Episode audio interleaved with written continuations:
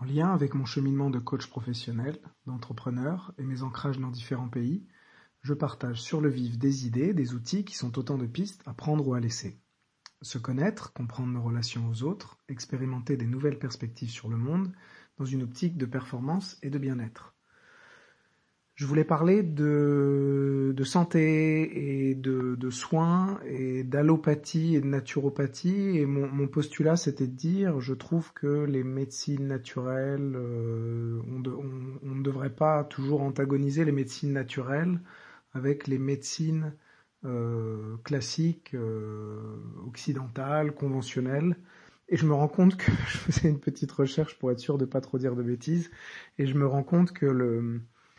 que rien que le choix des mots est, lourd de sens. Donc je voulais parler de combiner l'allopathie et la naturopathie. Mais l'allopathie est pour moi un terme que j'utilise, que j'ai entendu, j'entendais parler de ça pour les médecines conventionnelles, mais c'est le terme utilisé par les, tenants de l'homéopathie, un peu pour discréditer, en tout cas peut-être pas pour discréditer, mais pour regrouper toutes ces médecines donc conventionnelles à base scientifique où on va plutôt contre et, on soigne les symptômes et on, est dans une vision peut-être un peu moins holistique que, que la naturopathie. Et moi, je, ce que, donc voilà, c'est un sujet, je pense, un peu épineux. Il y a pas mal de chapelles.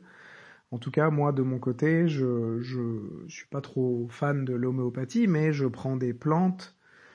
et je veille euh, au, au, mécanisme de base de mon corps, comme le sommeil, et je vais aussi parfois chez euh,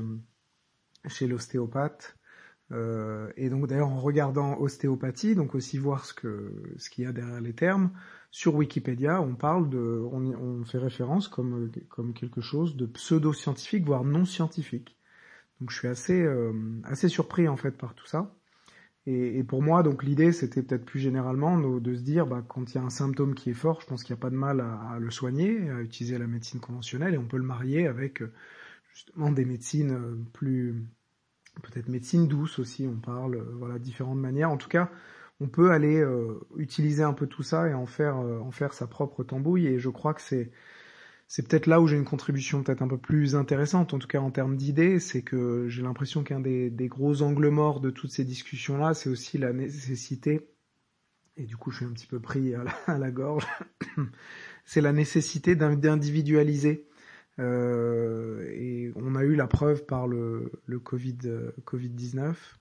On a vu que les gens réagissaient très différemment. Alors il y a des tendances selon les âges, mais il y a des réactions qui ont été très différentes en termes de système immunitaire pour un virus similaire. Et on a vu des gens qui avaient euh, de l'extérieur même des modes de vie très, donc très similaires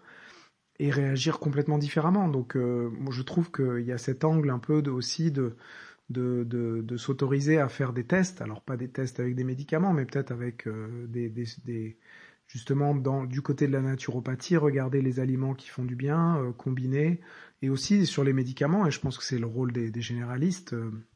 d'adapter euh, les prescriptions. Et en tout cas, cette prise en compte individuelle et le, le, fait de se prendre en main tout en faisant confiance, alors tout ça, ça fait un subtil équilibre, parce qu'il faut se prendre en main et se dire, bah, peut-être que moi, j'aime pas ça, ou ça c'est pas bon pour mon corps, mon corps réagit mal, mais d'un autre côté, il faut aussi faire confiance aux soignants. Voilà, je crois que je pose plus de questions que, que, que donner de réponses, mais c'est un peu, un peu le modèle de, de, de la piste du Licaron. En tout cas, si, si ça vous a aidé à faire un pas de côté ou ça a fait germer une nouvelle idée, n'hésitez pas à la capturer, à la partager autour de vous et ça donne plus de sens en fait à, ce petit exercice auquel je me livre.